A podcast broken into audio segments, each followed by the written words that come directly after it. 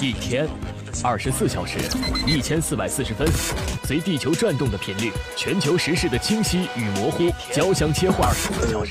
一千四百四十秒，需要更多思辨的力量来了解这一切。登录九一八超级见闻，唤醒你的思辨力。思辨力。欢迎收听本档超级见闻，我是燕子。这一档超级见闻，我们为沙特记者被害的事件来做一个最后的总结。英国的历史学家加顿·艾什曾经说过：“事实具有颠覆性，能够推翻民选领导人和独裁者。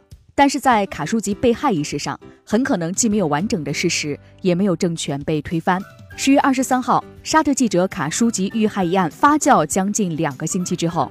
土耳其总统埃尔多安才首次站出来公开就此事讲话。埃尔多安丝毫没有给沙特面子的意思，断然否认了沙特此前关于卡舒吉在审问过程中死于意外的调查结论，称之为蓄谋已久的谋杀，并且威胁称土耳其已经掌握了整个事件的全部证据。不知是埃尔多安所言不实，还是有意要令沙特继续难堪，他并没有当即公布这些证据。在过去两周内。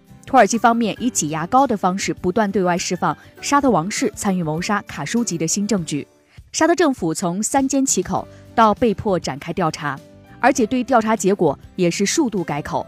其拙劣的外交表现令全世界媒体都站在了沙特的对立面，反倒是埃尔多安在公开讲话中没有直接提及沙特王室，也没有公布确凿的谋杀案直接的相关证据。土耳其迟迟不肯亮出底牌。似乎正在待价而沽。当然，土耳其到底知道多少真相，也不得而知。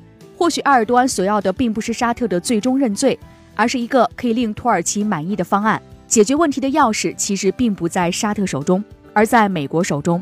在特朗普上台之后，重新将沙特定义为美国在中东地区的首要盟友。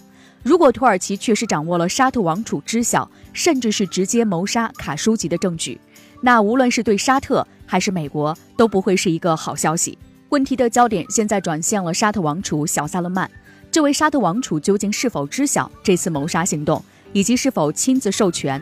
值得玩味的是，埃尔多安并没有向小萨勒曼开火，而是建议和沙特成立案件联合调查小组，这给两国关系缓和留下了一定的空间。鉴于土耳其、沙特、美国之间已经产生越来越多的隔阂。不应该把这一次土耳其采取的行动视为简单的对美国制裁的报复。利用这次机会，土耳其会根据自身的利益和条件重新定义与美沙两国的关系。